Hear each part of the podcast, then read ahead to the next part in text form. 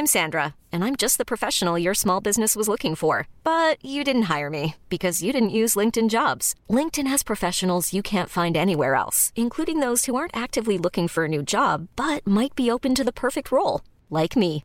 In a given month, over 70% of LinkedIn users don't visit other leading job sites. So if you're not looking on LinkedIn, you'll miss out on great candidates like Sandra. Start hiring professionals like a professional. Post your free job on linkedin.com/achieve today.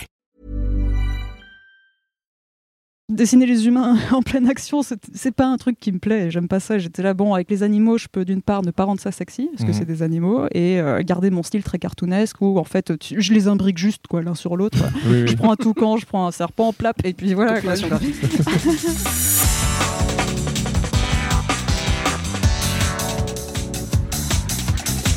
Bonjour à toutes et à tous et bienvenue sur Sens Créatif. Le podcast qui explore les liens entre créativité, boxon et transcendance. Je m'appelle Jérémy Kleiss. Je m'appelle Laurent Bazar et nous sommes passionnés par la créativité que nous considérons comme une quête initiatique et holistique. Et ouais, si l'acte de création s'étend au-delà du seul champ artistique que le boxon peut s'apprivoiser et que la moindre de nos failles peut se transformer en terreau fertile, alors la créativité a toutes les chances de devenir le meilleur outil de dépassement de soi.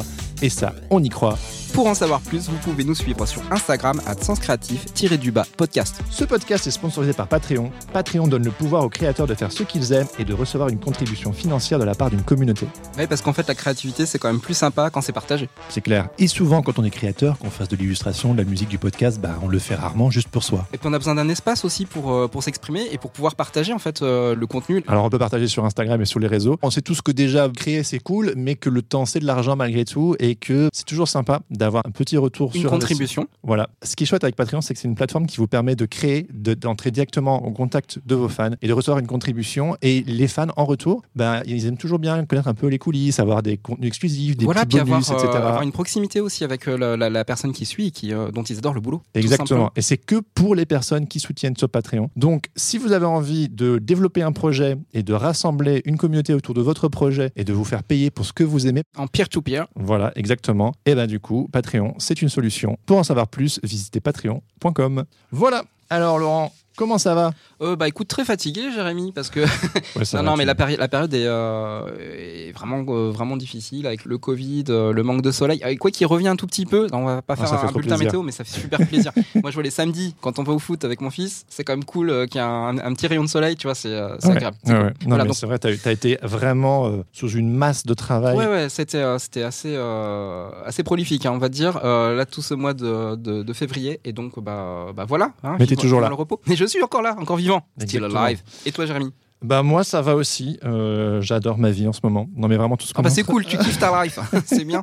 non mais c'est vrai. Et ce qui, ce qui se profile pour moi, c'est que euh, ma femme va reprendre le travail et moi, euh, je vais être papa au foyer. Donc je vais beaucoup m'occuper de mon petit bambin. Et euh, voilà, c'est une aventure pour moi aussi. Ah bah oui, parce que là, tu vas devoir euh, jongler entre les, les activités de papa et les activités Ouais. d'illustrateur C'est- euh, et de clair, podcasteur. podcasteur. Mais voilà, en tout cas, euh, pas de souci. Toutes les deux semaines, Sens Créatif sera là. Mais ça va être mon petit boxon à moi. Donc ça, c'est un petit peu le, nos petites Alors, je dirais pas que je actualités. t'envie, mais cool. Ouais, non, mais je suis vraiment content de, expérience. de- de vivre ça. Je vais voir, je vous raconterai peut-être.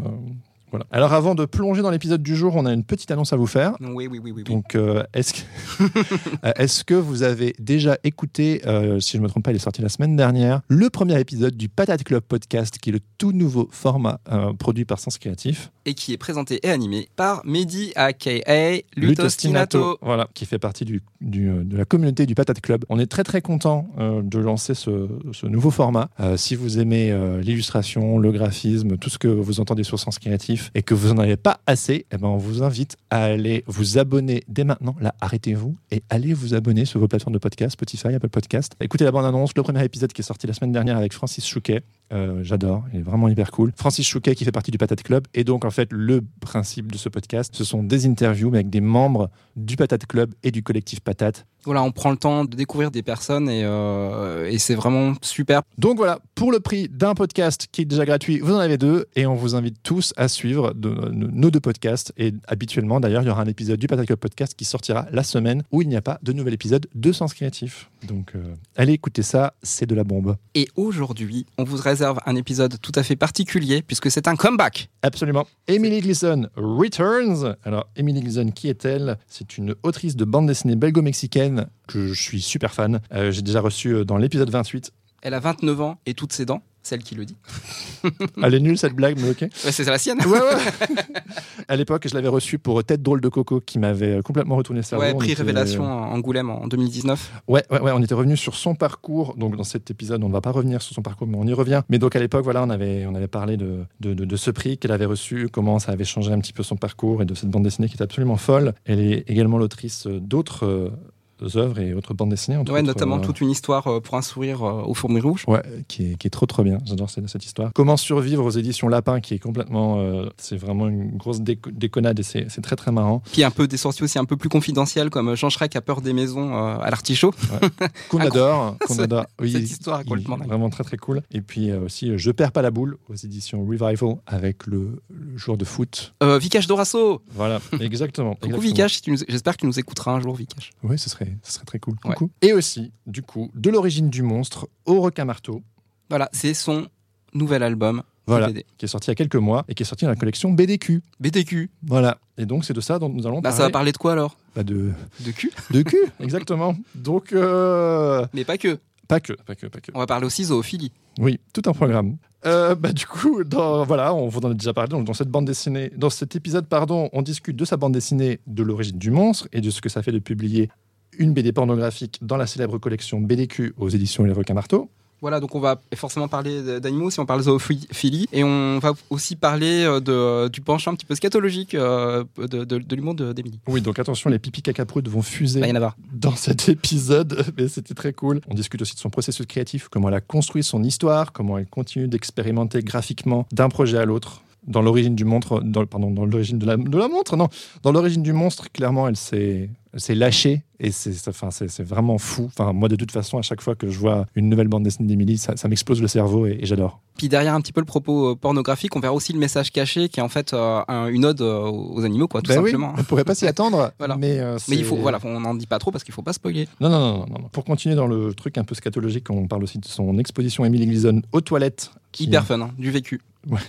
qui, a été, qui est sorti à la Galerie Ars Factory à Paris. Euh, on lui a demandé euh, ses références en matière de, de BD euh, érotiques. Ouais, et alors là, vous allez peut-être être surpris. hein. Ouais, c'est clair. On ne dit rien, mais Non. vous allez peut-être être surpris. Voilà, Il absolument. n'y a pas que Manara. Ouais. Oui, oui, oui. On parle de ses inspirations cinématographiques et de ses séries préférées. Ouais, parce qu'elle a vraiment un, un- un vrai goût du cinéma et euh, elle, euh, elle en parle très bien. Pour finir, de son rapport à l'échec, de- des, des moments parfois pas, pas simples. Et euh, on termine avec euh, ses projets de rêve. Voilà, et puis une petite chanson. Et une petite chanson. On Voilà. pousser la chansonnette. Très, très... On n'en dit pas plus. Écoutez tout l'épisode avant d'aller écouter la fin. On Oui. n'en dit pas plus. On vous laisse écouter du coup ce nouvel épisode en compagnie d'Emily Gleason. Bonne écoute. Bonne écoute. Les auditeurs le savent pas, mais on est chez toi, à l'extérieur. On entend les avions passer. On a vu les originaux dans la chambre de Eh ben oui, un avion, merde. d'E- d'Emily. Et d'ailleurs, c'est drôle parce qu'on se retrouve. On s'est vu il y a deux ans pour la première interview et euh, tu allais déménager ici. C'était un tournant de ta vie et maintenant tu t'apprêtes à euh, redéménager. Tu vas bouger. Ouais, euh, bah, tous les deux ans. ici, ouais. on est dans ta maison de. Alors je suis arrivée à 6 ans, ouais. ici on a Anthony. Euh, bah, elle a pas tant changé, si ce n'est qu'elle est bleue, euh, bleu foncé maintenant. Et ouais, ouais, ouais, c'est un peu le, mon pied à terre où je sais que je- j'aurai toujours. Mais t'as vécu ici deux ans. Genre, euh, enfin, t'es parti Depuis, ouais. et puis après t'es. 5 ans à Strasbourg, 3 ans à Paris, et puis, euh, puis je suis revenue là quand mes parents ont dû aller à New York pour le boulot. D'accord. Et la maison s'est retrouvée sans personne en l'espace de deux semaines, un mois. Donc euh, je me suis dit, c'est l'occasion pour moi d'adopter un chien parce que c'était mon rêve et qu'on a un beau jardin quand même. Et, euh, et surtout d'être freelance. quoi. J'avais plus à aller à Paris tous les jours. Ouais. Et, euh, vous, avez, vous êtes venu en RER, je, je pense. Oui, oui, oui. On confirme. pas, pas de problème, non Vous On- n'avez on pas a fait deux erreurs. Mais je me, je, me, je, je me souviens, tu venais de passer freelance après Tête drôle de coco la dernière fois. C'était genre euh, le ton prix à Angoulême t'avait permis de. Alors j'ai eu de- mon prix en fin janvier et euh, je suis devenue freelance en septembre C'est ça. de la même année. Ouais. C'est ça. Donc ouais, euh, quelques mois, six mois je pense. Du coup, quand tu fais un petit.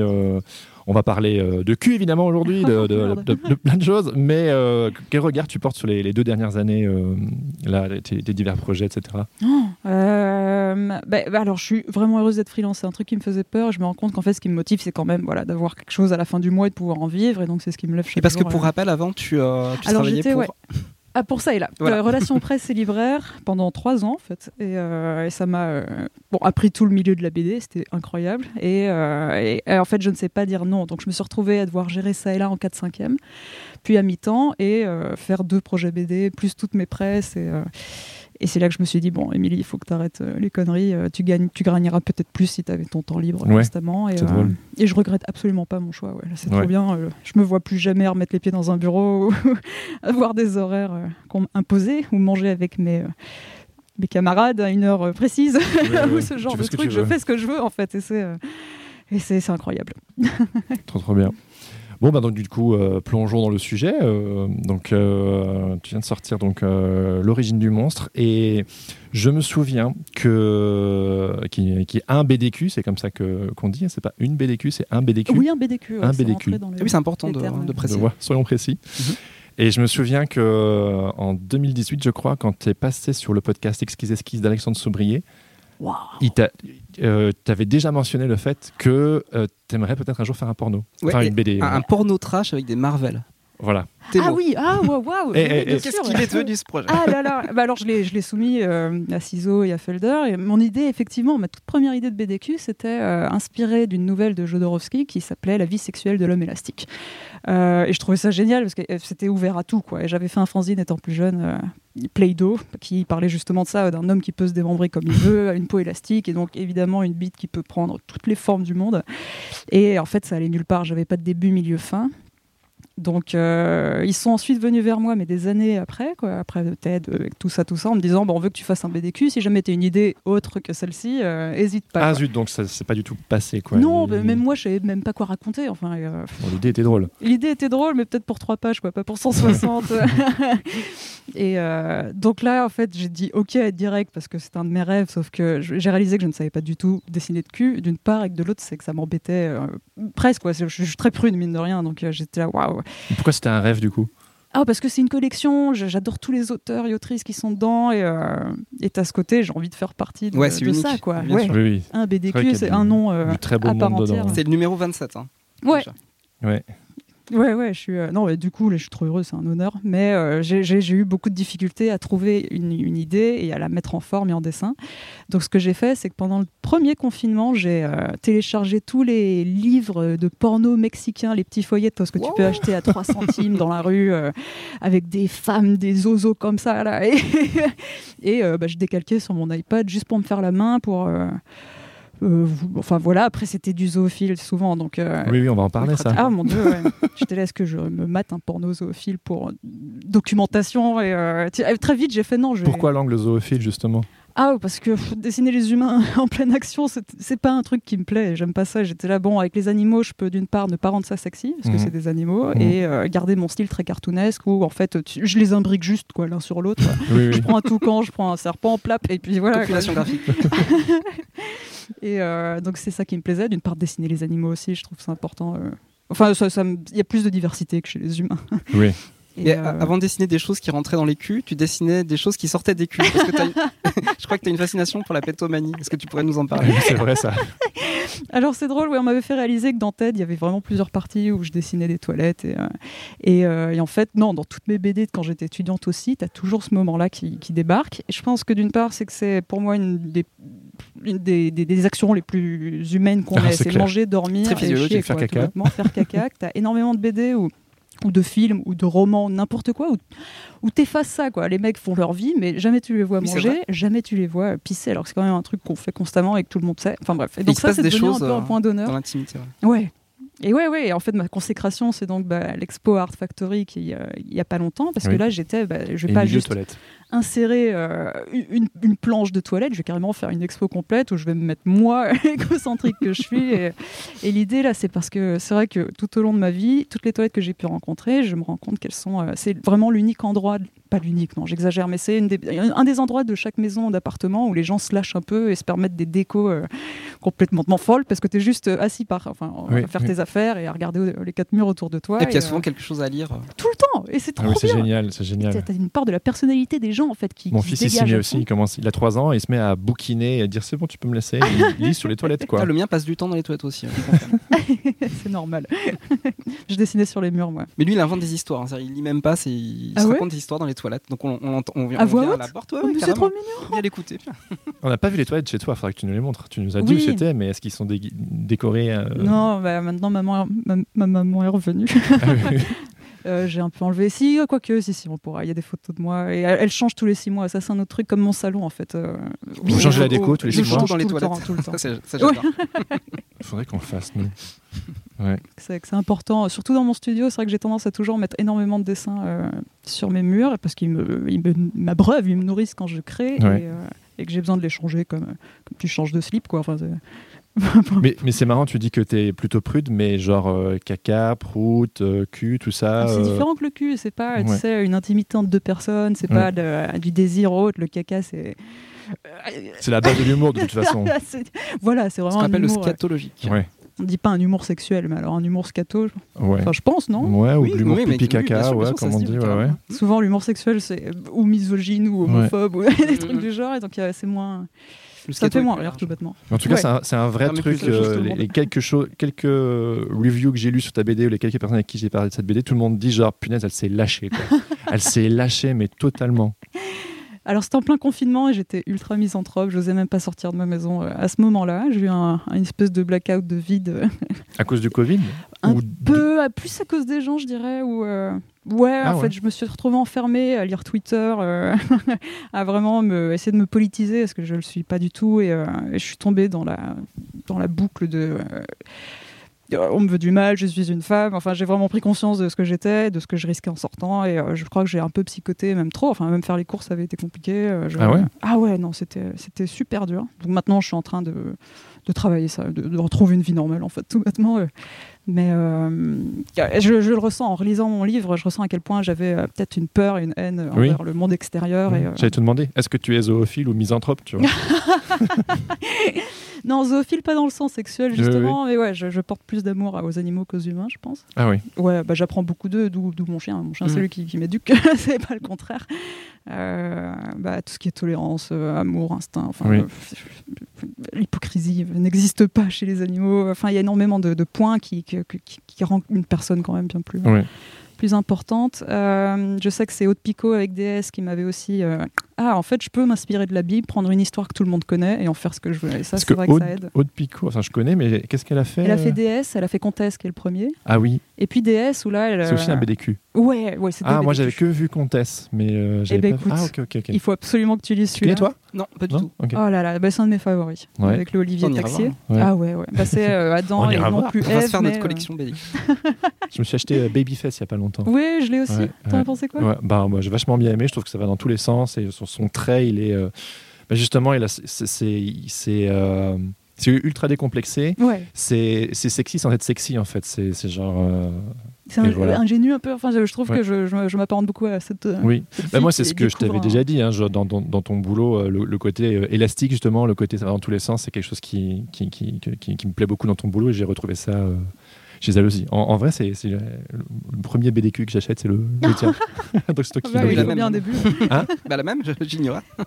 Mais du coup, Haute Mais ça Pico, elle en a fait un sur. euh, Oui, sur- qui est sorti il n'y a pas longtemps et euh, qui parle d'Adam et euh, pas Ève, mais la, la fille qui était avant et qui en fait euh, n'était pas aussi docile que, que l'Ève qu'on connaît. Bref, et en fait, elle, je sais plus le nom de cette femme, mais voilà, tu suis en fait la première femme de, de l'humanité. C'est vraiment inspiré de la jeunesse et de Genèse. Oui. enfin Donc ça, ça t'a inspiré euh, les, euh, les petits euh, fanzines porno Oui, ah oui, à mort. Ouais, ouais, je pense Et, que ça euh, se voit dans les scènes et- aussi. Et pourquoi, euh, pourquoi la jeunesse? Pourquoi tu as voulu traiter de ce sujet-là? Alors, le déluge, bah, d'une part pour les animaux, parce que j'étais là, Ah bon, oui, alors il nous ah faut oui, une oui. histoire où. euh, Avec des animaux. Parce que le déluge, tout le monde sait, mais c'est vrai que personne ne sait ce qui s'est arrivé ensuite. Et théoriquement, donc Noé, bon, je vais pas vous faire un cours de la Bible, mais il avait trois enfants et c'était trois hommes. C'était trois hommes, voilà, Et exactement. j'ai fait merde, ça manque de meufs. En plus, Exactement. sa, sa- femme meurt, elle a pas de nom dans la Bible, ça sonne tous les Ils avaient ramené leurs épouses aussi. Oui. Enfin, voilà, il y a tout- les épouses tout un et les contexte, enfants, euh, voilà. de 306 ans, enfin ce genre de, de trucs. euh. Donc j'ai lu un extrait de la Bible, j'ai fait maintenant je vais imaginer sans me mettre de barrière la Ouais. suite quoi, parce Mhm. que voilà le, le bateau, dé- enfin euh, le, le déluge s'arrête, qu'est-ce qui se passe? Il y a- il fallait. euh, Alors là, je lisais aussi, c'est sûrement important à dire, mais pendant le confinement, je, je me suis inscrit au masterclass. Tu sais, des mecs qui te donnent des cours de scénario ou autre, où euh, c'était une lacune que j'avais, parce que je ne faisais pas de scénario, moi je Mhm. dessine directement. Et, euh, et là, j'avais envie de me Mais professionnaliser quand tu un dis peu. tu dessines directement, enfin je veux dire en. TED, et, par exemple, j'avais une page blanche. Et, tu- Ah non, mais rien. en fait, mais tu, je- tu, tu te lances tout de suite. Ah ouais, ouais, ouais. Ah oui, et ça me manque un peu, mais j'y arrive plus maintenant. Je, je, je me sens obligée de, de savoir où je vais, quoi. Alors que TED, mais je ne savais même pas ce qu'il y avait à la case d'ensuite. C'était. Ah oui, c'est euh, incroyable. Ah, c'est ouf, ouais. je suis retombée alors Parce que ça se ressent pas, des, quoi. euh, C'est vrai. c'est Ouais. cool. Ah non, c'est vrai. Puis ça a été dessiné sur deux ans. Moi, je vois très bien les moments où j'ai évolué Mhm. dans le dessin ou les compos. Enfin, je les revois et je vois ce que je pourrais refaire ou ce que je n'aurais pas fait euh, si je le refaisais maintenant, quoi. Mais euh, ouais, j'avais donc par spontanéité, mais une liberté même où j'étais bleu, bleu, bleu. Là, donc, euh, je me suis dit, je vais envoyer à Ciseaux un, un dossier, quoi, avec des recherches de personnages, ce que je n'ai jamais fait. C'est pour ça qu'ils sont un peu plus stylisés, avec euh, un début fin, et surtout, voilà, j'ai essayé de me dire, je vais essayer, de, enfin, que- de construire une histoire. euh, bah, comme les épopées et euh, blockbusters euh, euh, d'Hollywood, etc., où tu as l'intrigue, l'acte 1, l'acte 2. Donc j'ai regardé Oui. tous les Ah oui. cours de Pixar, Mhm.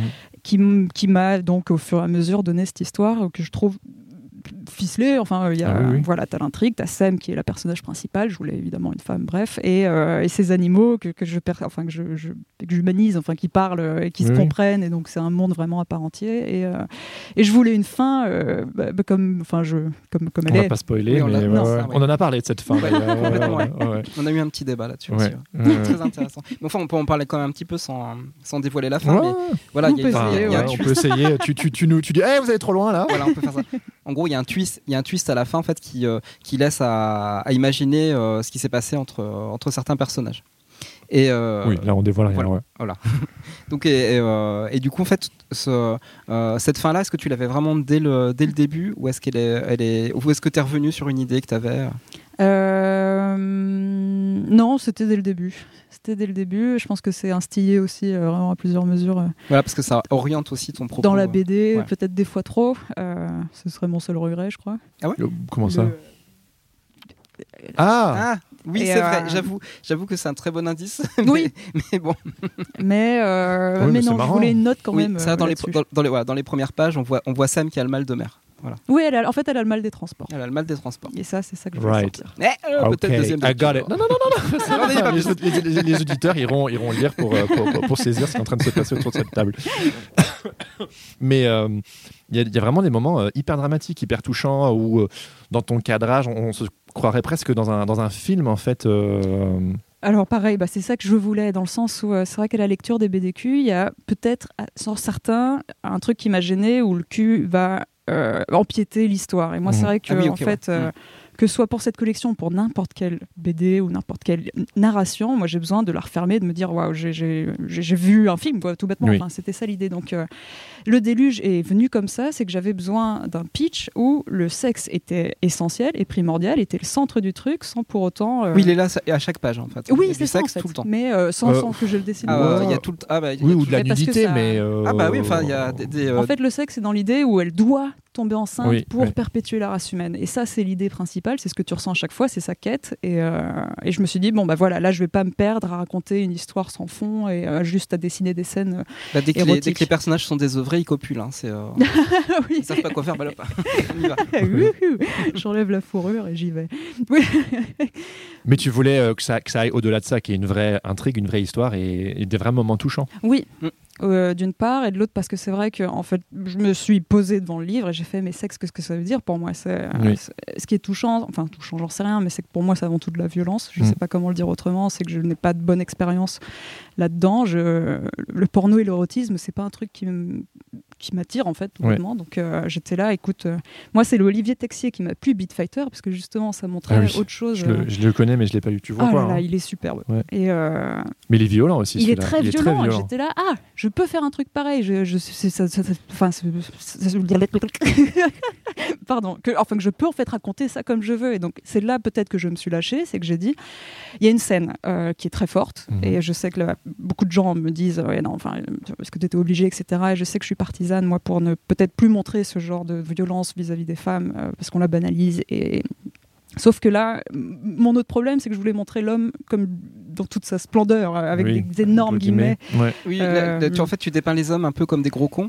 Euh, mince, con, ça va pas. Euh, comme des grosses bites, bah non, ça va pas non plus. Comme des cochons. comme des gros cochons, des, comme, des gros cochons, c'est gentil. Il n'y a, pas- voilà, a a un homme. euh, Non, il y en un a homme, hein, plusieurs. Il n'y en a pas un, qui, il n'y en a H. pas un pour, pour rattraper l'autre. Voilà, ils se complètent et donc tu as trois, enfin tu as plusieurs prétendants et euh, ils ont tous une particularité propre à eux et qui montre, voilà, qui dépeint plusieurs, plusieurs types d'hommes. Euh, Oui, ça a plusieurs archétypes d'hommes. parmi tant d'autres, Oui, hein, bien oui, sûr. Mais, euh, Mais donc, tu, as tu- quelques-uns. du coup, euh, tu, tu voulais pas tomber dans quelque chose de sulfureux, c'était pas du tout possible euh, pour bah, toi. même quoi. pour moi, non. Ouais. Non, pas du tout. Euh, Je pense que je vais m'éviter au maximum justement des scènes pareilles. euh. Euh, Et les éditeurs, ils étaient tout de suite partants. euh, Franchement, ouais, c'est ça qui m'a plu avec. Donc c'est surtout Ciseaux qui m'a euh, accompagné et euh, on en parlait au fur et à mesure. Et il a jamais été question de me dire ah mais là ça manque de cul, euh, il faut que t'en dessines plus, a- se rajoute des scènes. Il y a une charte en fait euh, chez BDQ euh, de choses qu'on a le droit de faire, de choses qu'on n'a pas le droit de faire, parce qu'il y a des limites, des frontières. liberté imparable. Ah, voilà. Ah non, C'est impressionnant et c'est génial ça. Ah oui, oui. Justement, où en fait, euh, je pense que tu leur proposes un pitch et là ils vont te dire ok ou pas, en fait, parce que l'histoire est aussi importante. Euh, Enfin, surtout, oui, mais que c'est pas euh, un focus sur le cul, ça vient en même temps. Donc, t'en as qui vont vachement jouer à ça. Je pense à Don Guillermo, qui, euh, pareil, j'adore ces. Euh, J'ai oublié le nom, mais cette, euh, cette, euh, cette femme à lunettes. euh, Merde. Ah, il n'y a pas le oui, oui. Ouais, euh, Ah, y a on- rien. Il y a Attends, attends, oui, Claudette, oui. Antoinette, un truc, euh, elle fait du ski, elle va à la plage, un peu comme les bronzés, et c'est, c'est, euh, bah, tu pars en vacances avec elle, quoi. Et moi, j'adore, parce que là, du coup, c'est une BD que tu lis pour rire. Moi, je voulais pas ça non plus, je voulais peut-être un peu comme maintenant, là où je dirige mon travail, c'est de, de toujours faire réfléchir, D'accord. bêtement, même, mais euh, par tous les moyens possibles, d'où l'humour, d'où le trash, d'où le truc, et, euh, mais avec un fond, quoi. Je, j'arrive plus à dessiner si j'ai pas de, Mais t'as toujours eu un Si fond, j'ai j'ai l'impression. chevalier Depuis, blanc depuis, derrière, ouais. depuis le début, t'as toujours eu un fond. Ben pas mes toutes premières BD. Moi, c'est vrai que souvent je parle de Mickey Bull, enfin, Oui. euh, and Pepper, qui été euh, ma première BD, vient des, a été publiée aux États-Unis. Avec le Mickey, là. le- Oh my god, ah oui, non, en fait, je le relis. et Il y a une part où je me retrouve quand j'étais jeune et bête et insouciante, quoi. Mais de l'autre, c'est quand même. Alors, Laurent, je sais pas si tu vois de quoi ça parle, mais c'est. euh, Non, celui-là, je le connais pas. c'est 60 pages d'un Mickey qui pète, quoi. Et, euh, il est Bah là. de voilà, nouveau, de nouveau. Mais il le sait pas. Et en fait, voilà, mon intrigue, c'est qu'il pète et il le sait pas. Ah et je- oui. et, et c'est tout. Enfin, je dis rien d'autre. Et. euh, Oui, c'est la base et de un l'intrigue. mec s'est dit tiens je vais publier Ah, ça, c'est cette du meuf qui a même pas j'avais quoi 20 ans 20 ans ouais enfin 22 quand je suis allée là-bas oh mon dieu et, euh, et je me dis ok donc la BD a l'air d'être quand même très ouverte je peux faire ce que je veux mais pourquoi pas euh, donner un peu plus de fond à mes histoires comme comment survivre où là c'était aussi mêlé euh, fun fun et, Oui. et- C'est grosse déconnade aussi, comment Ouais. survivre. mais toujours avec Ouais. avec Bah, ce côté Tête de Coco a commencé à mettre le, une pierre sur quelque chose de. un, Un discours d'auteur, un édifice, je sais pas comment il faut le dire. une pyramide Oui, c'est ça, l'œuvre de ta vie. ouais ouais ouais Oui, c'est Ted comme tu reste, disais, euh, c'était difficile de passer après, euh, après Ted, en fait, euh, dans le de Coco. Mais voilà, tu. euh, Ouais, tu t'es constamment réinventé. Ouais. Franchement, oui, C'est bah, d'où les voilà. styles différents, d'où l'autre. C'est pour jamais me retrouver à faire un tête de coco bis ou euh, à Mm. essayer de, de- de- de retrouver cette, euh, cette, cette gloire. donc, non, je pense que j'ai plusieurs flèches à mon arc. Et, euh, et donc, justement, Vicage Dorasso ou euh, ce, ce genre de commande m'a permis de rebondir sans me prendre la tête, sans euh, d'avoir de pression forcément, parce que. Euh, il fallait juste que je me retrouve un peu après ça. Ouais, Ouais. puis de digérer peut-être aussi un petit peu le, le- le Ouais, succès que tu as eu comme ça. C'est a- super important ouais. de digérer. Mm. Tu pètes mieux. Et- Tu peux être mieux- et tu fais mieux Tu caca aussi. moins. Ouais, bah ouais, Ouais, ouais. quand on- Exact. Tu vois, tout est lié. Euh, bah, c'est la vie au final ce dont on parle, hein, genre le, le- le- le caca, le sexe, tout ça, c'est c'est la vie au C'est la final, vie. c'est- c'est le, le C'est cycle. de la vie. Mais je me demandais, tu disais que c'était genre open bar chez le requin marteau, mais est-ce que toi tu t'es réfréné ou tu as eu des envies ou tu t'es tu t'es tu t'es censuré toi-même euh?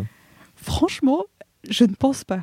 Attends, je On dirait pas. hein, Je- Non, non, À mais on sait jamais, hein, euh. Est-ce que, est-ce que, est-ce que Euh, tu voulais non, même les gosses, putain, ces deux frères. Alors moi, la scène, euh, je sais pas si je peux la décrire, mais euh, vous la montrez, mais t'as un singe et un, un handicapé là, qui n'a physique euh, sur un arbre avec un- une jambe de bois.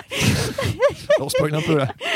Et là, tu vois, mais je me revois, je le dessinais, j'étais, ah, mais Émilie, mec, enfin, c'est, c'est- qu'est-ce que tu fais de ta vie, quoi? Est-ce que tu, Ce personnage est particulier. Ah, moi, je les, je les adore. Ouais, c'est mon couple favori. Euh, J'étais très attachée à, à- et le, à eux. Enfin bref. Et, euh, mais pareil, oui, c'est une scène où je la relis et je, je ris bêtement parce que je jamais de ma vie je me serais dit tiens un jour tu vas dessiner cette scène là quoi pour le plaisir. Oui. Et j'ai adoré. Bah, D'ailleurs, puisqu'on en parle euh, de Candace, c'est- aussi mon personnage préféré. Alors évidemment, on peut, on peut rien raconter sur ce personnage parce que ça fait aussi partie de l'intrigue. Mais euh, comment t'es venue euh, l'idée de ce personnage? Parce qu'en en vérité, c'est le personnage qui a le plus de background Ouais. Ouais. Alors, on vraie connaît moins de- gravité. On connaît moins de euh, choses du passé de Sam, par exemple, qui est l'héroïne, que de Candace. que de Candace. ouais. C'est complètement vrai. Et là, c'est, euh, j'essaye de, de me souvenir, mais pour le coup, euh, elle, euh, elle devait juste être au début. Donc, tu as ce début où Noé, euh, ça je le raconte peut-être, mais il, euh, elle fuit parce qu'elle veut absolument pas euh, construire la, la base humaine euh, avec de l'inceste. Bref, et Noé a déjà un peu son équipe de méchants animaux Oui. et Candace en fait partie. Et, euh, et là, je me souviens, il fallait que j'en choisisse un. Donc, j'avais l'alligator, j'avais le gorille, j'avais le nazik. Et, euh, et puis, alors, je suis tombée euh, euh, bah, Bah, le oui, nez. Enfin, tu fais ce que tu veux avec le nez d'un nazik. Donc, euh, je me suis dit, bon, bah, c'est parfait. Ça, c'est un des trucs qui me plaisait. C'était euh, voilà, que les, les boss des. Du, du, du chameau deviennent des seins. Euh, j'avais et ça, ça Et vient d'un truc que j'avais fait. Oui, des seins tombants, ça peut être des petites bites. Enfin, euh, de, de trouver, euh, voilà, de toujours un peu cette idée subliminale que même dans l'animal, tu peux trouver des formes érotiques. Euh, bon, c'est très égocentrique, mais mais c'était un plus pour le dessin. Et surtout, je me souviens de ce moment où elle était, le, le singe était gris. Et, euh, et puis j'ai osé, c'est là que j'ai commencé à, changer toutes mes couleurs sur Photoshop une fois que tout était fait en me disant c'est pas assez pop pour moi, euh, je vais la faire rose, euh, petit clin d'œil à Ted et à mes couleurs presque RVB que j'ai utilisées avec. Oui, il me fallait ce ton pop et donc le personnage se détachait énormément. Et, et donc moi j'écrivais les grandes lignes, mais ensuite ça a été un peu comme mes autres BD où je me lançais quoi. Et je savais pas du tout le nombre de pages que ça allait faire ou autre, je me suis mis aucune limite là-dessus. Et, euh, et donc tout ce background qui arrive à la fin euh, sur ce personnage-là, c'est né. euh, c'est arrivé comme ça juste pour la conversation, pour combler et pour montrer un peu une intimité entre ces deux personnages. C'est comme ça que tu tu t'attaches peut-être le plus aux gens, c'est en leur donnant une vie quoi tout. Ouais, complètement. C'est l'effet que ça m'a fait, en tout cas la lecture. Moi, je l'ai plus apprécié la deuxième fois. La première fois que je l'ai lu, j'étais. bah, ça me fait toujours cet effet-là avec tes BD. C'était genre. euh, genre, j'avais l'impression d'avoir pris un ride. ah oui, parce qu'il y a déjà ça, plus en plus le sexe dessus. euh, Oui, oui, oui, oui. Et puis la deuxième fois, quand je l'ai relu, euh, là, j'ai vu, j'ai, j'ai- j'ai vu les petites vannes dans tous les coins, les, les petites subtilités. Les, euh, j'ai plus apprécié l'histoire aussi. Et puis, et puis c'est même encore en, en discutant avec Laurent que j'ai encore découvert une nouvelle couche, etc. Et Ah, donc, euh, bien. Ah, bah, je veux savoir. On va en c'est quoi ça une bon grosse mouche. Grosse mouche à merde. Un thon. Comment dire Pan non, c'est une, c'est une mouche. voilà, les animaux sont avec nous. aujourd'hui. Oui, là, il nous écoute. Il prend un peu Une mouche drosophile. C'est ça, c'est ça. Alors, moi, j'avais, euh, j'avais, en faisant mes petites recherches, j'avais j'avais vu une petite critique sur euh, Planète BD qui disait, c'est Benoît Cassel. Tu connais Benoît Cassel? Non. Ah, maintenant, tu vas le connaître. Qui dit quelques dialogues savoureux et situations au-delà du burlesque permettront néanmoins aux athées et aux anticléricaux de s'amuser de ces galipettes foutraques qui, malgré la pornographie ambiante et explicite, n'ont strictement rien d'excitant. Oui, trop bien, c'est exactement ça que je voulais. Ça te plaît oui. Il a tout compris. Voilà, C'est bon, yeah Non, non, euh, ouais, c'est vrai que c'est peut-être un des premiers BDG qui n'a absolument rien d'excitant. Si ce Ouais. n'est le moment avec la jambe de bois, ça j'adore. non, je rigole. Est-ce que c'est vraiment un problème que ça soit pas excitant, ce bouquin Mais en soi, voilà, encore une fois, pour moi, le cul euh, ne représente pas que l'excitation, quoi. mais, euh, Oui, voilà, ouais, c'est- Voilà. ouais, c'est l'angle. qu'il en fallait peut-être. hein. Et je me demandais, est-ce que tu avais une, est-ce que tu as une anecdote euh, amusante euh, ou drôle ou je ne sais quoi de, de- de ton processus de création de cette BD Parce que c'est quand même pas tous les jours qu'on fait une BD cette trempe-là. Est-ce que tu as un souvenir Avec ce comme ça où tu te hein. dis, ouais, euh, genre euh, un moment dont tu te souviens dans ton processus de créa? Euh, bah, je vais le refeuilleter. Je pense que c'est, je suis très visuelle, donc je me souviens que comme ça. Euh, bah, les fourmis, tout bêtement. Je me souviens. euh, Oui, les fourmis.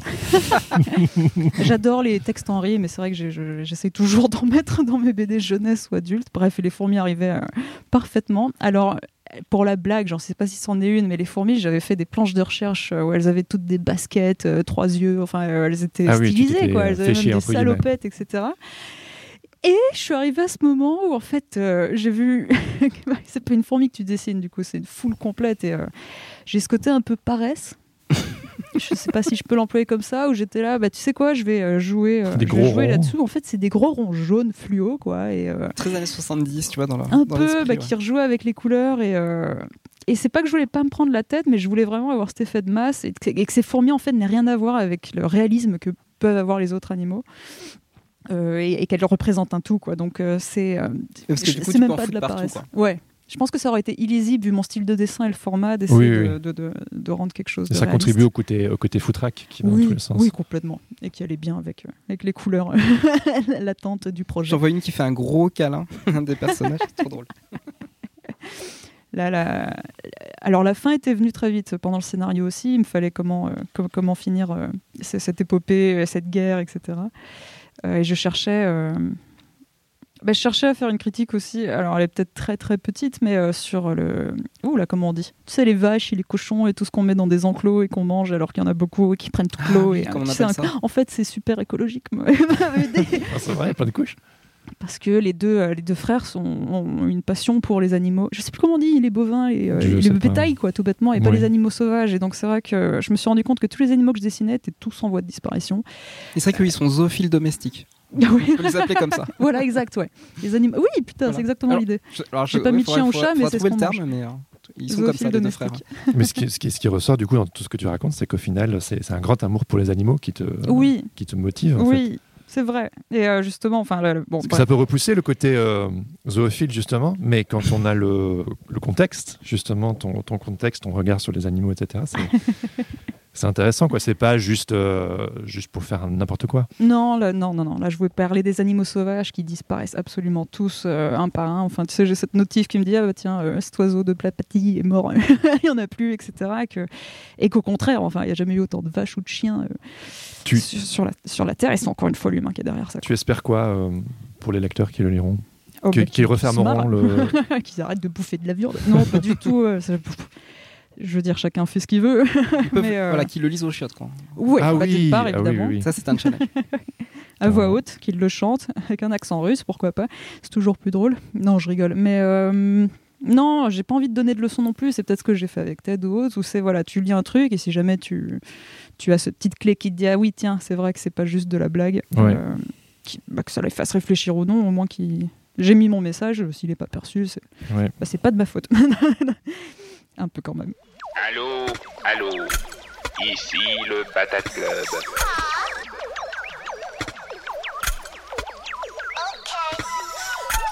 Et nous interrompons quelques secondes cet épisode, car si vous êtes encore là, ça veut probablement dire que cet épisode vous plaît. Et si c'est le cas, pourquoi ne pas venir en discuter sur le Discord Sens Créatif, qui est gratuit et ouvert à tous Vous pouvez aussi soutenir financièrement le podcast en vous abonnant sur Patreon. Ça nous aiderait énormément. Et ainsi, vous deviendriez membre du Patate Club, histoire d'accéder à des tonnes de bonus. Pour en savoir plus, cliquez sur le lien présent dans la description de l'épisode ou attendez la fin. Un ou une membre du Patate Club vous expliquera tout. Allez, retour à l'épisode. Alors, euh, Laurent, il est hyper branché cinéma. Ok. Ça m'arrive Ouais, très très branché cinéma. Et je pense que tu avais quelques questions à ce niveau-là. Oui, en fait, moi, ce que, bah, ce que j'ai remarqué, c'est. Euh, T'as une influence euh, des Monty Python, certainement. Un peu, un ouais, petit peu, voilà. Parce qu'en fait, quand, quand Dieu arrive et qu'il écarte le ciel, et qu'il- voilà. ah, bien sûr. Non, non, voilà, on retrouve vraiment les, euh, les animations de Terry Gilliam. J'entendais la Voilà. voix On voit même son cul à un moment, il se retourne et on, on et tout. C'est super rigolo. C'est, euh, euh, ouais, si tu peux nous raconter un petit peu ton. Bien sûr, Ton bah, expérience des Monty Python, c'est vrai que, alors ça c'est pour l'anecdote, je me souviens que j'étais encore au lycée en première, en première et j'avais reçu à Noël de Monty Python Flying Circus. Et j'étais là, ouais, un truc de vieux en La plus série. en anglais.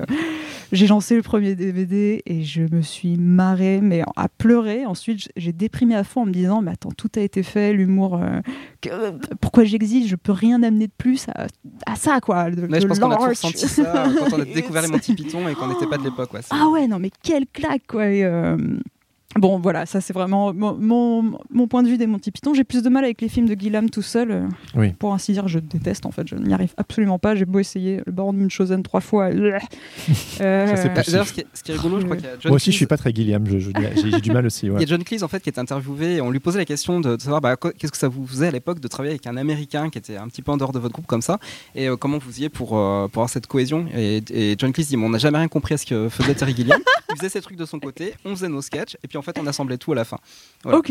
Ah oui, d'accord. donc, Donc, en fait qu'on pas peut du penser tout. comme euh, une espèce de, de, de, de méta euh, euh, méta écriture en fait elle, n'existe pas en fait C'était bah, juste ça, ça me semble la logique, confrontation ouais. qui faisait que ça faisait cette explosion Tu vois. Vite Brian ou autre, c'est vrai que tout est. Enfin, euh, tous- les films, tout...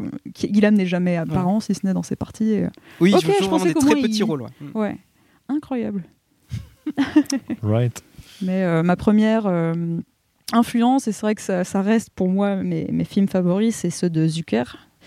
Euh, Est-il un pilote dans l'avion Ce genre d'humour. Ah oui, en fait, oh là moi, là là là là. je- Et je Ah oui, moi c'est- encore. ah ouais, moi Oh aussi. là là. On n'oserait plus faire des films comme ça. Ah bah non, euh, parce que là, c'est aujourd'hui. des blagues euh, toutes les, euh, les Non, 10 secondes. C'est des blagues toutes les 10 secondes et surtout moi ce qui me semble important et ce que j'essaye de faire dans mes BD c'est que c'est des blagues de fond. T'as toujours deux personnages qui parlent et donc c'est même C'est plat quoi. froid. Et t'as euh, derrière trucs, ouais, mais- plein de trucs qui se passent. ouais, Oui, c'est les, les personnages, ils, ils Ah croient, ouais. ils croient vraiment ce qu'ils racontent. hein, c'est c'est c'est des grosses conneries à l'arrière, gars- Le gars qui arrive derrière.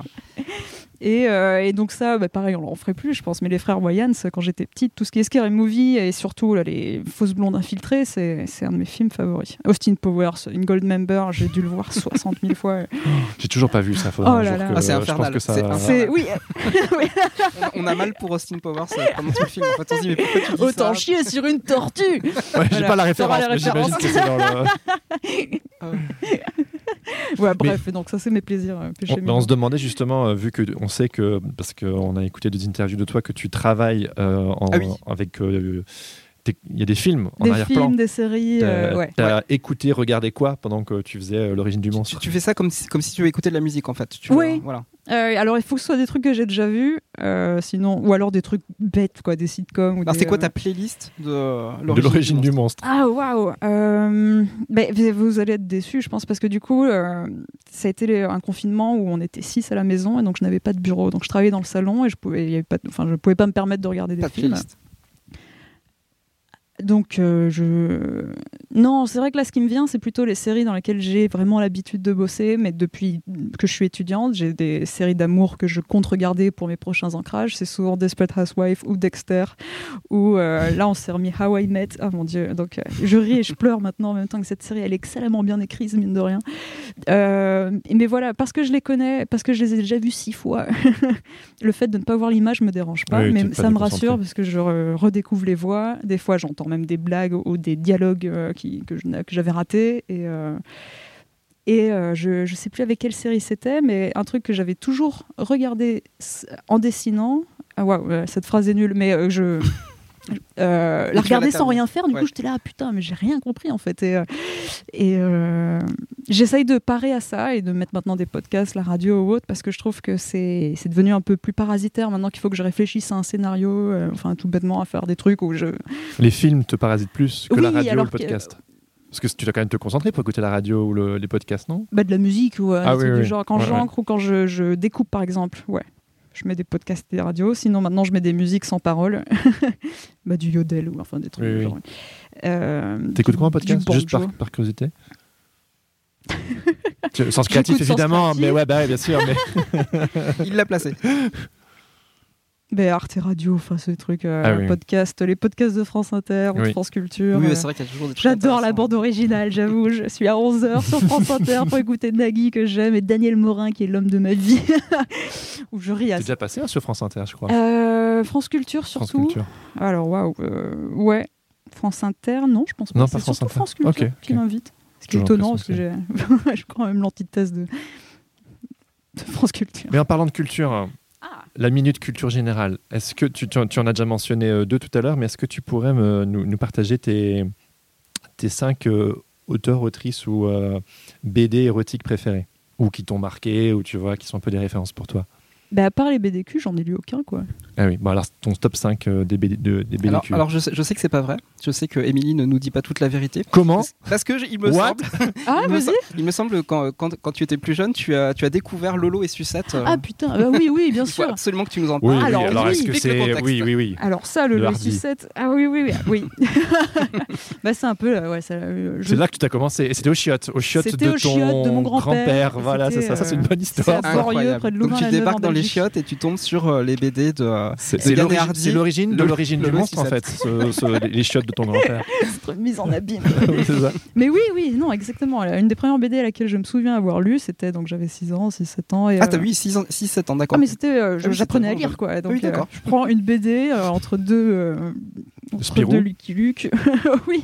Ah, t'as le petit Spirou qui m'a vachement marqué Ah oui, quand j'étais ouais, jeune. évidemment. Mais Lolo et Sucette, je me souviens que je, donc je lisais, tu sais, en butant sur les mots et euh, ah tiens ton tampon, il est où? Et je comprenais rien. Et- Faut, faut qu'on explique quand même pour les auditeurs et les auditrices. Ouais, ce c'est une vieille BD, Deux, hein. paréti- deux... Oh, bah, Deux péripatéticiennes. Deux péripatéticiennes, merci Jérémy de m'avoir repris. Et on suit en fait leurs aventures sous forme de gag. Ouais. Il faut savoir que, euh, que Hardy en fait est l'auteur de De Pierre, Tombal. Qui est très connu. hein. des, gags en une page. Oui, un humour un peu, un peu plus. Voilà, un peu noir. un peu Ouais, c'est ça. ouais. Et donc vas-y. Oh, ben oui, et donc euh, Et c'était plus, voilà, euh, comment la... Enfin, je, je sais pas quoi en dire vu que Mm. j'étais enfant et que c'était juste lire des BD, mais euh, maintenant que je l'ai relu plus tard, j'étais là, oui, j'ai en fait, pareil, rien compris aux blagues, ni à ce qu'étaient ces femmes, enfin, ce que, donc, quoi, elles travaillaient, enfin, le milieu, rien de tout ça. Et, euh, Mais suffisamment pour t'en souvenir, elles t'ont marqué quand elles même. m'ont marqué. Alors la couverture, je sais pas si tu te souviens, c'est vraiment deux, Oui. elles, elles deux, les euh, avec les débordaient. Et l'autre qui était, elle avait des cheveux superbes. je voulais trop être elle. Mais euh, non, c'était. Je me souviens qu'il y avait une fille qui il parlait de la fête des pères et elle, elle avait genre 60 cadeaux à faire parce que c'était tous les tous les hommes que sa mère voyait et je comprenais rien à la blague et, euh, et genre d'humour drôle. quoi. Enfin, je sais pas comment finir cette phrase, mais que ça m'avait marqué plus par le dessin et, euh, et les- ces, meufs quoi qui étaient. euh, Et le dessin de Hardy, il va aussi dans tous les sens. Ouais, Il est complètement. complètement dingue. euh, Complètement. Le petit Spirou, donc c'était plutôt après où c'était quand même bah, très sexué quoi pour Ah bah, moi. ça l'est vraiment. Oui, oui. Constamment et complètement. Et donc je le lisais euh, et me- je, je détestais Petit Spirou. Je le lisais plus pour le très prof limitant, de gym. Oui, oui. Et, et puis, euh, Même Et- Fluide et glacial quand j'étais jeune. Ouais, je me souviens d'en avoir acheté un et, euh, à 17 ans et euh, je le cachais parce que tu avais ces moments pépé. Euh, lubrique, non, c'est quoi Le vieux mec dégueu euh, dans Fluide glacial. euh, j'ai jamais vraiment lu de Bon. Fluide Glacial. C'est pas ma culture. euh. Bon, bah, il y a un vieux monsieur, euh, il y avait tous les tronchets où ça parlait toujours d'Izzy. Enfin, euh, Tronchet, c'est bien sûr. Et donc je les ai relus maintenant, j'étais là, waouh, c'est ça qui me choquait. Euh, Bon, bah, j'étais vraiment bébé, quoi, mais euh, peut-être que ça a changé aussi, je sais pas. Je trouve que Fluide Glacial maintenant, c'est un peu plus diversifié. euh, C'était, enfin, dans mes souvenirs, c'était très axé tout le temps. Oui, et, oui, oui. Et c'était. euh, bon, Et, et dans les dessins avec beaucoup de protubérants, je crois que tu aimes beaucoup Edika aussi. Oh mon dieu, bien sûr. J'aurais pas alors, dû le dire, Edika, ah oui. Bah, oh. c'est parti pour si, une vas-y, heure de podcast. Allez Bah, Edika, oui, pareil. Donc c'est, c'est peut-être là que je l'ai découvert. Euh, j'étais jeune et euh, j'allais au CDI et je prenais tous les Edika et je les mangeais. Je sais pas comment le dire autrement. c'est- je respirais même pas et Pour- je riais. Comment s'appelle son héros encore euh, Alors, moi, je Le sais pas. héros Il y a Clark Gable et Ah il y a, c'est ça, le euh, chat. ça c'est le chat. Euh, alors j'ai une mémoire de merde, hein, mais non, je sais pas. Pour, pour nos euh, jeunes auditrices, auditeurs, euh, est-ce que tu peux expliquer euh, ce, que, ce, que fait, ce que faisait Edi- Edika quoi, voilà. Euh, bah alors c'est souvent aussi des strips de plusieurs pages où il reprend toujours ce même personnage qui, qui met dans des situations euh, complètement folles. Et moi, ce qui me plaît énormément dans Edika, je ne cesserai jamais de le rappeler, c'est l'oralité qu'il arrive à mettre sur une planche 2D. Quoi. J'ai l'impression que j'étais avec ces personnages, je ressentais tout. Euh, je, le, je le- disais à voix haute, je le chantais quand il fallait. Enfin, c'est une pièce de théâtre euh, en tant que telle, et euh, je trouve que c'est un maître là-dedans. Son idée des chutes. Donc évidemment, on peut pas parler d'Edika sans parler de ses chutes, mais elles sont euh, bah, toujours très bien maîtrisées, mine de rien, pour être euh, mal faites. Quoi. Enfin, c'est un stress que j'avais beaucoup. Moi, c'est comment finir la page, euh, que ça arrive toujours à la fin du, carré euh, droit en bas. Enfin, c'était un, un stress complet. Et Edika m'a un peu décomplexé là-dessus. Comme quoi, en fait, tu fais ce que tu veux encore une fois Oui. dans la BD, et Oui. c'est génial. Donc maintenant, j'essaye de quand même de toujours jouer à l'effet Tintin, c'est comme ça que je l'appelle, où euh, à chaque fin de page, tu as toujours cette idée T'as envie de tourner la envie de la tourner et c'est quand même important dans un milieu turner. où en fait c'est le lecteur qui, qui choisit euh, la lecture. Ouais. Il faut toujours un peu le, le nourrir. Mais euh, non, c'est vrai qu'Edika reste ma référence ultime, je pense, dans la BD. Ouais. Et puis, ouais, ouais, ouais. Yes. Oui, bah, yes, bah, on peut peut-être parler d'As Factory puis de. Ah oui, oui, de ah bah, complètement, complètement, ouais, ouais. euh, Et Émilie aux toilettes. Oui, bah. ouais, par- bah parle de oui, oui, parlons de moi aux toilettes. toilettes, Allez, évidemment. J'adore les toilettes. Euh, je répète ce que j'avais dit. on l'avait dit peut-être, peut-être, ouais, ta, ta- ta rencontre avec euh, As Factory, Laurent Zorzin. Oh, et, euh, Comment tout ça s'est. euh, Alors, comment euh, la genèse de ça, c'est que bah, depuis que j'ai un iPad, donc depuis trois ans, j'ai plus touché un seul papier de ma vie. Quoi. Enfin, c'était vraiment. euh, c'est, c'est plus simple, c'est rapide. euh. et donc, c'est une facilité qui m'a enfermée dans l'oubli de ce que c'était de de scotcher ta planche, de faire un croquis, d'avoir une table lumineuse, ah mon Mm. dieu, la matière, la texture, Mm. l'odeur, le, Le toucher, de- le, du, vrai dessin. Ouais, d'a- d'a- d'avoir affiché un truc, euh, d'avoir des originaux. Donc euh, pendant le confinement, je me suis un peu retrouvée au chômage technique. Et euh, plutôt que d'essayer de faire un énième projet BD, je me suis dit, bon, bah, je vais revenir à la peinture, aux couleurs, euh, à la compo, essayer de, sans me prendre la tête, faire des, enfin, dessiner un peu ce que je vivais pendant, le pendant le confinement. Donc c'était surtout des mecs dans des canapés, quoi, euh, qui jouaient aux jeux vidéo. C'était pas énorme, mais au moins ça me faisait la main sur retrouver euh, ce plaisir qui était de, de Oui. pondre un truc. Mm. Et, euh, et puis c'est là que j'ai réalisé que, que j'avais envie de me peindre aux toilettes. Donc j'ai fait un tout premier, mais c'était en novembre, c'était il y a longtemps. Et euh, j'ai aussi réalisé que tu n'avais jamais de portrait depuis. Tu sais, tu vas au Louvre, jamais tu vas voir un mec sur les chiottes, quoi. Alors que tu les vois dans toutes les positions possibles sur des chevaux. Enfin, il y a toujours des scènes de vie, euh, je sais plus comment ils appellent ça, quotidiennes. Mais euh, voilà, pour moi, c'est un gros manque dans l'histoire de l'art en général. Oui. C'est que jamais Tu vas peut-être quelqu'un commencer un nouveau mouvement. autoportrait. Pourquoi pas Le- bon, le disons-le, toilettisme. oui, c'est pas moi qui le. Excellent. Mais là, j'aimerais bien, enfin, je sais pas si les gens seraient intéressés, mais euh, que je propose à faire des portraits de personnes. Mais t'avais toilettes. lancé sur Instagram un petit concours, non? Envoyez-moi des photos de vous ou quelque chose. T'avais pas fait ça? Alors j'avais fait ça, euh, mais c'était plus donc dans l'idée confinement, euh, Ah oui. où montre- euh, plus que les toilettes, moi c'était avant le salon, donc j'aimais bien qu'ils m'envoient tous des objets de leur salon et que j'essaye de composer un truc euh, qui soit un portrait que tu puisses afficher, quoi.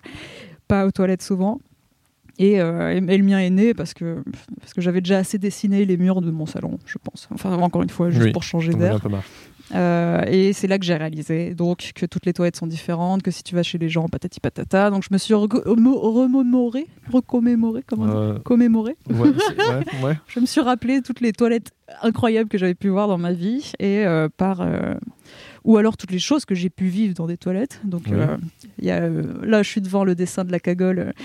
Oui, alors oui, les toilettes peuvent être aussi dans la nature. Ah, c'est oui, quand même des oui, moments oui. très forts. Tu connais le livre euh, Je peux aussi te regarder dans les toilettes. faut avoir son reflet dans les toilettes. Il y a comment, chier- comment dans les bois. Tu connais ce bouquin? Non, Ah ouais, voilà, c'est un truc scout. Faudra que tu, voir comment chier dans les bois. sans humour, ça t'explique vraiment comment faire? Euh, je sais pas, c'est un copain de, moi de feuilles. Alors je non, non, connais les pense, feuilles non, non, peuvent je pense qu'il y a de l'humour euh, pour avoir un, titre pareil. Oui. euh, il faut qu'il y ait de l'humour. Comment déféquer dans les bosquets. Oui. C'est l'heure. Déjà. Non, c'est l'heure euh, du boxon. Ok. C'est l'heure du boxon. Allez, Boxon, vas-y, vas-y. c'est l'heure du boxon. On fout le boxon. Full boxon, c'est parti. Alors, J'ouvre on a, on a une petite boîte cette Voilà. saison. Et Ok. dans cette petite boîte, en fait, il y a 21 questions. Oh et on va demander à nos invités d'ouvrir la boîte et de tirer une question Oh au my- hasard. On ne sait oh pas mon laquelle. Dieu. C'est ta question à toi. Mais tout est dans le. Alors sache qu'il y a des Voilà. questions Le hasard. qui sont sur la créativité, des questions qui sont sur la transcendance et des questions qui sont sur le chaos. Mais que veut dire transcendance? Ah, bah, on verra. On verra. Ah non, mais ah non, Mais ça c'est se le trouve, ce genre sera pas du tout ça. Ok. T'inquiète. Ah, J'ai peur de pas savoir répondre. Bah, non, C'est pas grave. Ok. Ouais, Je prends celle-là La question. Voilà, c'est celle que tu as choisie. Je la Ah lis à oui. haute. Elle est super celle-là. Qu'est-ce qui est pire pour toi, la peur de l'échec ou le regret de ne pas avoir essayé? Énorme. Ah bah voilà. Alors attends, j'essaie de la mettre dans mes mots. Euh, ce que je ne veux pas vivre, c'est l'échec ou ne pas avoir essayé et regretter, c'est ça? Mais je pense que, euh, alors ouais, vous parliez d'échec avant en off, et c'est vrai que je réalise maintenant avec du background que peut-être ma carrière est très jeune, mais j'ai pas forcément vécu d'échec. Et euh, là, en ce moment, je vais pas trop en parler parce que c'est actuel, mais je, je crois que je vis le plus gros échec de ma vie sur un projet BD. Mhm. Et euh, j'ai mis deux ans à le réaliser. Donc en fait, pendant deux ans, je me suis permis de, de- de me maltraiter physiquement et psychiquement pour quelque chose qui en fait, j'aurais pu dire stop quoi dès que je le sentais mal. Euh, et, euh, et je sais pas que je regrette, je pense que ça m'a fortifié. Maintenant, j'ai plus tendance à dire ce que je pense, à avoir un avis, à m'imposer, à me dire, à garder la place à laquelle je suis, euh, à ne pas m'effacer comme je peux. Donc euh, donc ouais, ce qui est pire pour moi, c'est le regret de ne pas avoir essayé, dans le sens où que ce soit mauvais, bien ou autre, une expérience, même si elle est terrible, va toujours... euh, que- que- comme Nietzsche disait, on ne meurt pas, on devient plus fort. J'ai fait une citation d'un philosophe, mon dieu, c'est la première fois de ma vie que je fais ça. Ah, L'opium du Mais peuple. tu veux dire que tu as bossé deux ans sur une BD, euh, t'as su, t'as su en amont que potentiellement c'était peut-être euh, un, mauvais chemin et t'as pas J'ai su en osé- amont, ouais. mais j'ai pas osé parce que j'étais dans une situation où je portais le fardeau de tout, des deux côtés, euh, enfin de tous les côtés, bref. Et, euh, dans ta vie perso, dans plein de choses. euh, Ouais, ouais. Ah. En gros, c'est. ah, non, j'ai j'ai- c'est vrai, j'ai pas envie d'en parler. Non, toi c'est bien vois, ce que tu as dit. euh, ce que dit- dit En gros, super. ouais, je, je me sentais coupable de tout ce qui se passait.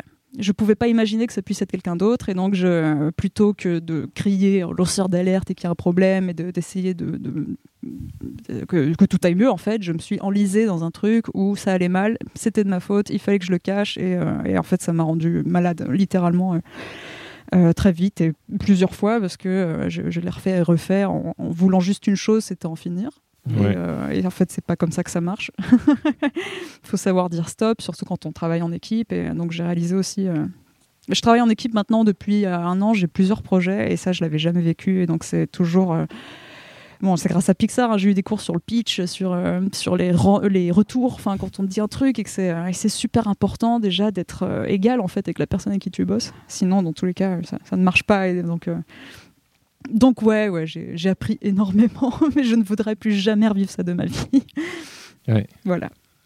Donc, du coup, y En a. général, c'est le, c'est le principe d'une leçon. Quoi. Ouais, exactement. On va pas, pas la refaire de l'erreur deux fois. Tant qu'il n'y a pas mort d'homme, ça va. Quoi. Et Je voilà, mais tu qu'avec le connaissais temps, pas, tu et là, tu, euh, euh, voilà, Ah, vécu, mais je- mais je aucune. euh, Ouais, non, c'était terrible. Non, mais de toute façon, tout, tout le monde passe par là à un moment. Surtout que la BD est un milieu que je connais et que là, je l'ai découvert sous un autre pan. Mhm. euh, Il y a beaucoup de pression aussi. C'est vrai que j'aime beaucoup les petits éditeurs. J'aime beaucoup me sentir très euh, euh, ami en fait avec les gens avec qui je bosse. Et mais quand tu l'es un peu trop, c'est vrai que ça peut euh, très Bien vite sûr. dégénérer aussi quoi. Donc ouais, pff, maintenant Il y a euh, une sorte je- de désillusion en fait. entière. Ah oui. Ouais, ah oui, non, j'étais au point de vouloir arrêter la BD euh, parce que euh, ça, ça me semblait être beaucoup trop. euh, Parce que c'est là-dessus qu'on s'est quitté la dernière fois, il y a deux ans. Tu me disais genre, déjà dessus, bien euh, sûr. je, c'est vrai, tu étais déjà dessus? sûrement, oui. Non, ça... Oui, bah oui, oui. Ah ouais, ça a été un long chemin un peu. Ah, euh, c'était horrible. Donc là, je fais tout pour que ça se finisse bien et, euh, et que ce soit pas qu'une mauvaise, qu'un mauvais souvenir, quoi, qu'il en ressort quand même euh, quelque chose de bien, vu que c'était un projet que je considérais que- comme celui de ma vie. Ah oui, à ce moment-là. ouais. Là, j'en ai trop dit, tous les gens savent de quoi je parle. Ah non, envie moi, d'en pas, pas du tout. euh, mais peut-être tes tes proches, quoi. Oui, oui, Ouais. au moins. Ben écoute, je pense qu'on peut, euh, tu sais, aller vers. euh, je t'ai je t'ai quitté la dernière fois. euh, C'était quoi ton souhait pour, pour l'avenir? On Tu s'est m'avais dit retrouvés. quoi? Bah, tu m'avais dit justement. euh, euh, la, la- la- la bande dessinée, je suis trop contente, j'ai envie d'en faire toute ma vie, je suis trop contente. Je vais, euh, c'était vraiment ce côté, euh, je vais faire de la BD euh, Ouais, toute ma vie. jeune. Ouais, c'est ça. En même temps, c'est Et puis il y a eu d'avoir trois des- confinements et euh, Ouais. des expériences qui se sont passées. Une BDQ. Alors là où j'en suis, c'est vrai que la BD, je trouve ça génial, mais je- ce qui me plaît dans mon milieu et dans mon médium et aussi dans ce que je peux faire, c'est que je peux toucher à tout. Là, par exemple, je- je sais pas si euh, bah, j'avais fait deux fresques pour un musée, j'ai réalisé que voilà, en un énorme espace, tu peux raconter autant d'histoires qu'en 120 pages. Euh, c'est un temps différent. Moi, la BD, ce qui peut-être ce qui me dérange le plus, c'est de passer euh, plus d'un an sur un truc. Ouais. Euh, ça Ouais, me rend long. folle. Enfin, moi, je me lasse Ah oui, moi-même oui, oui, oui. quand je parle. Donc, euh, t'imagines quand je dessine, j'ai- tendance à, à ne plus aimer mon début quand je le finis. Quoi. Donc, euh, c'est pour ça que la presse, je trouve ça génial. Ouais. Euh, L'animation, là, c'est quelque chose où je. Bêtement, peut-être aveuglément, je, je- je me lance. Donc, euh, j'ai eu une résidence à Angoulême qui mêlait le CNC et la Cité de la BD, où euh, euh, ça a permis à cinq auteurs et autrices d'amener quelque chose, euh, un projet. Donc, moi, j'ai pris tête dans le de coco pour un projet cinéma ou télévision, audiovisuel. Et euh, j'ai eu trois semaines incroyables où j'ai découvert un monde que je ne connaissais pas, mais que je connais par cœur à petit écran, qui est le cinéma. Et, euh, et donc voilà, tout ce qu'il y a derrière, c'est un autre monde, c'est incroyable. Enfin, c'est fou, quoi. Mais je, je crois que j'ai cette motivation de, de vouloir redonner vie dans un sens à tête, qui est quand même une partie de moi et une partie de ma vie qui est vraiment importante, et que j'ai envie de, de pouvoir les les pendre, l'expandre, L'étendre. l'étendre euh, à un médium plus large que que celui de la pourrais bande imaginer dessinée. d'être réalisatrice Ouais, et, et que dans l'idée. TED, euh, dans le de Coco, puisse être adapté euh, au cinéma avec des Oh, acteurs? ce Est-ce que est-ce que c'est quelque chose qui, euh, qui ferait sens pour toi ou pas du tout jamais de la vie? Alors, ce qui ne fera jamais sens pour moi, c'est peut-être de le faire en image de prise de revue réelle. Euh, parce Ah que oui, merde, tiens, falloir voilà, regarde mon dessin. travail, euh, bah oui, oui, bien Ouais. sûr. ce serait, enfin, ça donnerait, je Non, pense, un pourrait- film on horrible. On. Avec Jim Carrey peut-être. Ah, ah, oui, là Ah, on parle. Ah, oui. non, alors moi je pensais aux voix par exemple. Et je me dis, tiens, la voix de Ted. euh, Ouais. donc J'ai évidemment Lacoste, Vincent qui me vient en tête, mais euh, parce que ça irait. J'ai Esteban que j'adore, mais sa Oui, voix est peut-être trop, euh, Ouais, trop trop définie. marqué aussi. ouais. Et puis j'en suis pas là, donc je, je me suis vite arrêtée de, idéaliser. euh, On ma t'a voix. proposé? Ou t'as eu des. Non, non, là, donc euh, en fait les trois semaines ça a été surtout ben, euh, adapter en fait une BD et des images à l'écrit, donc un scénario, un séquencier, euh, un pitch, un traitement, donc tous ces mots que je connaissais pas. Euh, trouver l'animation, ben, comment tu la veux. Moi j'étais là 3D, 2D et 2D évidemment. Ah oui, Les couleurs, ben, elles sont bien en BD, mais une heure et demie, euh, les gens ils vont ressortir aveugles quoi. Mm, mm. Donc euh, Ouais, tu demandes à Gaspard Noé non, fini les films de Gaspard Noé. Fini. Et oui, j'ai Climax en tête. C'était Oui, oui, pire ça expérience t'a de ma vie. explosé Oh, les yeux. Peut-être que ça pourrait se faire un jour. Ben maintenant, en fait, c'est là je me retrouve face à l'idée d'aller chercher des producteurs. Donc c'est euh, Ah yes, donc c'est quand même. mon euh, dossier est là. Bien sûr, j'ai un extrait de Hop. scénario, j'ai même euh, un storyboard, euh, enfin des extraits de tout pour montrer. Ça a été une résidence super pour le coup. Donc voilà, j'ai après- 20 après pages. le prix Angoulême, le prix Annecy. Ce serait super. hein. Arrête. Au J. non, non, non, non. Ouais, pour- bref, mon rêve. Enfin, voilà, ce sera peut-être mon prochain rêve maintenant, c'est d'aller au-delà de la BD et de faire euh, autre chose, mais toujours dans cette idée de création et, euh, Un spectacle peut-être un jour. Ouais, pièce je de suis pas très théâtre. spectaculaire. Une comédie mu- musicale. Ah, Comédie musicale. Ah, Ah ah, oui. Voilà, parfois euh, on voit euh, la réaction. euh, genre, non, non. la comédie, ouais, ouais, opéra rock, moi ça me plairait bien. Mais euh, pff, non, je préfère être toute seule quand même euh, derrière un écran à faire mes trucs plutôt que de superviser une équipe de 80 personnes, même si le, le cinéma s'apparente à ça. Ouais. Donc euh, je sais pas dans quoi je me lance, mais je suis motivée et euh, je me suis dégagé le, le, le- le temps qu'il faudra pour faire ça. Les fresques, mine de rien, j'ai adoré peindre vite. euh, Ça, j'adorerais peut-être faire un mur On complet. en a On a une là, ouais, juste là. Il y en on a une là, oui, je suis très contente que ce soit de la radio première, et pas une vidéo. C'est la toute première fois. Alors, tu remarqueras que le mur est en T'avais quel âge là? Ouais, 17, 18 ans. Ah ouais. Bon, on est devant, on est sur. euh, pareil, j'avais Terre sacrée, là. croquis. quoi. C'est Je- les- je- voilà, je- on Lascaux. Je me suis lancée, donc là il y a, y a un chien et un ours, euh, tous les deux en sous-vêtements et qui, euh, qui, qui on, se peut- on courent. pourra le prendre en Eh photo oui, pour oui, montrer. Non, Non, non, ce sont, ce sont des animaux en bikini, j'avais pas, Bah oui. Il n'y a, il y a pas de prout, il n'y a pas de prout ni de caca. non, Euh, ouais, parce si, là, que non Ah oui, oui, Ah, si, putain, prout là. il y a juste un énorme romarin Mais oui, le romarin qui cache le prout. il y a un Je vais, dévoiler. immense. Eh bah oui. Oui, Même que confirmé. c'est ça qui l'a fait 16 voler. Attends, Génial. voilà, donc t'as un, ouais, un espèce de panda qui vole en pétant pendant que l'autre court sur des feuillages. Euh, J'étais jeune et c'est surtout le mur de mes parents, donc non, j'avais pas le droit de faire autre chose que des trucs mignons. Mais euh, le choix des couleurs, euh, je me souviens très bien, on était à Leroy Merlin et j'ai fait bah, prenons gris et rose, alors que l'horreur. Je sens le romarin maintenant. Oui, ouais, bah, t'as vu la taille? Je peux Énorme. vous faire une tisane énorme. quand vous voulez, les mecs. Bah, du- en, parlant de, en parlant de tisane, on va en prendre une, mais est-ce qu'avant de nous quitter, tu pourrais nous chanter la, la recette de la blanquette? Oh oui, sur Jean Shrek Ouais. Oui. Ok, euh, oui, alors oui. euh, vas-y, bien sûr, avec plaisir. La chanter, mais je chante très faux. Mais Ah. comme On va euh, t'accompagner. Ok, alors Enfin, vous, allez harmoniser. je l'ai jamais fait en chantant. Allez. La recette de la blanquette. ok, ok. Mettez une grosse casserole sur votre tête et criez bam bidouam bidouam bam bam. Parfait, la casserole est optimale. Tout bidou bidou. Prenez trois avocats. Oh, enchanté, dit l'avocat. Je suis mûr, dit l'autre. Oh, oh, oh. Celui qui perd à pierre feuille ciseaux deviendra brrrr, guacamole. Shifumi. Oh non, l'avocat perd. C'est mieux avec les images, je pense. Oui, oui, mais les gens iront voir. Oui, continue, ils, continue. Ils auront Jean Shrek devant. Je ne veux pas devenir du guacamole blanquette. À vrai dire, je ne veux pas finir en recette. Ouah, l'autre, ça c'est tous les avocats qui parlent. Si j'ai bien retenu quelque chose de cette histoire, c'est que l'on peut être ce que l'on veut. Donc la crevette lui dit, bah, écoute, on t'écoute. Et là, elle réfléchit, elle dit, j'hésite. J'hésite. Est-ce que je pourrais devenir une mandaline avocat ou un parachute avocat ou une île avocat ou une poire avocat Et elle devient tout. Donc là, t'as Blanquette, le petit chien cuisinier, qui dit Je pense qu'avec un peu de curry et beaucoup d'imagination, tu feras un joli canoë-kayak. Ok, je vous fais confiance. Donc là, elle saute dans la casserole. Et voilà, ils sont tous sur le canoë-kayak avocat en train de se dire bien mieux que du guacamole. Et oui, la cuisine, c'est magique. Et il y a- y, un petit euh, blablabla ou un truc comme ça, non? Mais même pas, c'est que du. euh, Ah, Damned. Et après, après, après, après. Non, c'était vraiment qu'au début, c'est pour ça que le chanter me semblait bizarre. Ah là, le, le bam. Bah, je l'ai fait. Tu l'as fait le Ah bam? oui, Ah ouais, bah, autant pour moi. Tu- C'est- tu c'est m'as enregistré. même c'est pas c'est cupé, moi. mon gars. Vas-y, vas-y. Voilà, merci. Merci Émilie, c'était trop Donc, je ne ferai cool. pas de comédie musicale. Je pense que celles-là, elles sont qu'on Ah, mais peut on a une tirer. bonne démo là. hein. Merci Émilie. Bye bye. Ciao. C'était notre épisode avec Émilie Gleason. Bon alors Laurent, qu'est-ce que t'en as pensé?